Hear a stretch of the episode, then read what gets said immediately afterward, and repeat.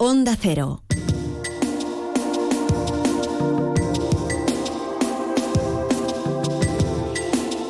Más de uno Mérida. Inma Pineda. Onda Cero.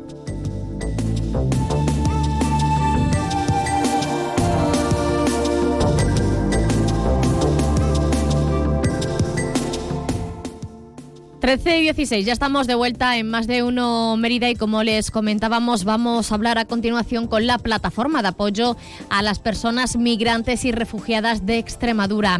Vamos a conocer cuáles son sus necesidades y sobre todo eh, qué conocen de su día a día dentro de ese albergue de El Prado, que por cierto eh, eso lo conocen por lo poquito que hablan con ellos cuando, salga, cuando salen de allí del albergue porque ellos como plataforma no pueden acceder a estas instalaciones. Vamos a hablar sobre este asunto con Marisa Prudencio, portavoz de la Plataforma de Apoyo a las Personas Migrantes y Refugiadas de Extremadura. Marisa, ¿qué tal? Buenas tardes. Buenas tardes, Inma, ¿cómo estás? Bien, bueno, y como decimos es que, bueno, eh, la labor que realizáis eh, todas vosotras eh, desde la plataforma de apoyo a las personas migrantes aquí en, nuestra región y precisamente aquí en la capital extremeña es una labor y un trabajo de, calle porque es casi imposible entrar en esas instalaciones para poder hablar con ellos, conocer cuáles son sus necesidades, facilitarle todos los trámites que tienen que llevar a cabo aquí desde nuestra región, sobre todo para eh, tener ese asilo eh, de España. O sea, realmente es algo complicado y más teniendo en cuenta que ellos también hablan otro idioma. Eh, sí, bueno, es cierto todo lo que has dicho. el albergue como, como un búnker, ¿no? al que no tenemos acceso, a, a, pesar de haber pedido reunión en, en los momentos en que lo gestionaba Cruz Roja eh, solicita reunión, hablamos brevemente en la puerta con algún responsable, pero, pero nada. Eh, y ahora hemos pedido mm, pues ya dos veces reunión con ACEN, que es la responsable pues para, para algo tan sencillo, mm, para saber eh, cómo lo ven ellos y cómo, cómo, cómo quieren que, eh, cómo podemos colaborar directamente. Nosotras trabajamos a pie de calle, evidentemente, eh, con los chavales que se dirigen a nosotras y, no, y nos solicitan ayuda, que son muchos más a los que nosotros podemos atender, porque claro, eh, aunque seamos mucha la ciudadanía que estamos ahí trabajando en esto, eh, la plataforma no puede llegar a tantísimas personas que, que está que está en situación, por ejemplo, de pedir de petición de protección internacional, que es para lo que se creó ese, ese albergue, para, para, para tener a los chavales para pedir la protección internacional. Sin embargo, no se hace. Eh, por una parte, pues también mm, eh, no se da abasto en, la oficina de, policía de extranjería a, a esto, según nos dicen, o sea, es todo como muy muy raro, ¿no? Es como mm, querer enjaular una situación que lo que hay es que darle aire, ¿no? Eh, y, y, situaciones donde están menores con adultos, que eso no, no puede ser.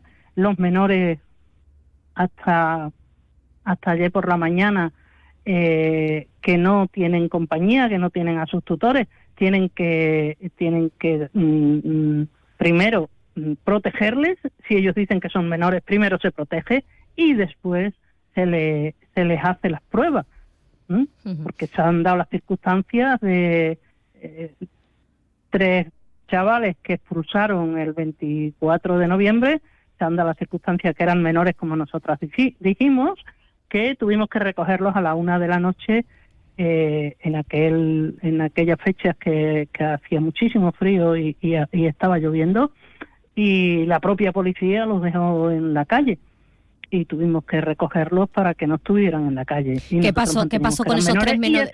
Y efectivamente esos tres menores, esos tres menores eran, esos tres, esas tres personas eran menores, eran menores, eh, dos están en Holanda y, y uno está en Portugal, en centros de menores respectivamente. ¿Qué pasa con España?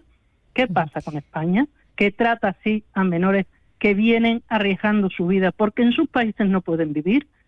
Eh, es nuestra pregunta constante, ¿no? Es, es todo un poco raro, un poco raro cuanto menos un poco raro. Precisamente. otras palabras. Sí, Marisa, precisamente el pasado viernes acompañasteis a cerca de, una quincena, una veintena de, de, personas migrantes, de, jóvenes, eh, a los juzgados de, Mérida, bueno, pues para tramitar un poco su, su situación. ¿Qué piden ellos? ¿Qué, qué, se, qué se realizó allí en los ah, juzgados? ¿Qué pudisteis solucionar? A ver, eh, allí eh, lo que hicimos fue porque el Colegio de Abogados está colaborando de una manera muy generosa con, con no ya con nosotros, sino con, con estos con estos compañeros, con estos amigos. Eh, eh, se le concedió, se le, se le, lo que pedían ese día era abogado de oficio. Se les pidió a veintitantos compañeros que residen en el, en el albergue y bueno, días antes es que dio la casualidad que habían expulsado también a, otros tres. ¿Hasta cuándo, pueden, eh, ¿Hasta cuándo pueden estar aquí las, eh, esas personas migrantes que vienen hasta, hasta el albergue El Prado? Porque no sé si hay unas fechas estipuladas. Bueno, ellos sí tienen una fecha y es eh, un mes, un mes, pero no un mes cuando llegan aquí, sino un mes cuando llegan a Canarias, con lo que comprenderás que eso es una barbaridad, porque entre que llegan a Canarias, que los identifican, cómo los identifican. Eh, lo, mm, eh, se vienen a Madrid, los traen hasta aquí. Eh, el mes se va en un pispás. Pero lo que tendrían que hacer es hasta que tuvieran la protección, la protección internacional, claro. Tendrían que tenerlos ahí. supongo que porque, que... porque un, un, chaval que lo echan a la calle, bien, que hay muchos que tienen familias en otros en otros países europeos, que tienen familias en otras comunidades autónomas, pues bien, que ellos quieran irse eh, con sus familias, con sus contactos, eh, para regularizar su, su vida en los lugares donde, donde piensan que pueden desarrollarse, eh, pues bien. Pero los que no tienen ningún sitio donde ir ni ninguna referencia, los abogan a situación de calle. Y estos tres, bueno, pues porque nos conocían a nosotras, porque hemos tratado de gestionar y y, y, los tenemos los tenemos acogidos. Uno ha pedido ha pedido abogado de oficio y otro tiene cita, me parece que para el veintitantos de marzo. Cita para, para solicitar, porque una cosa es la petición de abogado de oficio, otra cosa es eh, la que le den cita para solicitar la protección internacional.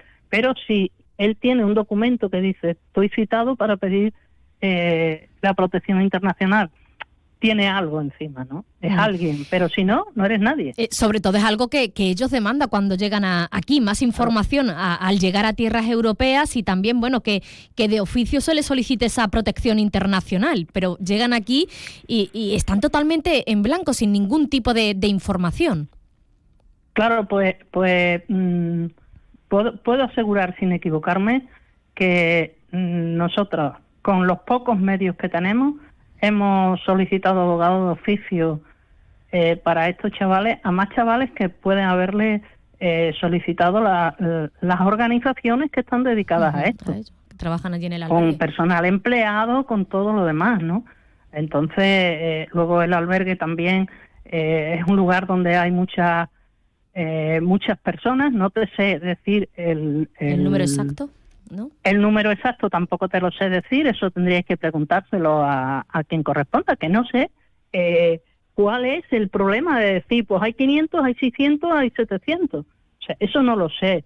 Entonces eh, hay que tener, pues, pues, claro, cuando hay muchísimas personas, eh, se crea también y no hay personal suficiente para atenderles, que no lo sé tampoco si no hay suficiente personal o tal, pero se crea mucha incertidumbre en cuanto a organizarlos, eh, el, el que sepan, sepan cuál es su situación, cuánto tiempo más o menos puede estar aquí, explicarles que bueno, que España también es un estado muy burocrático, incluso para los españoles, eh, pero, pero y para ellos también, que ya son ciudadanos son ciudadanos. Nuestro alcalde dijo cuando iban a venir y eso se lo aplaudimos.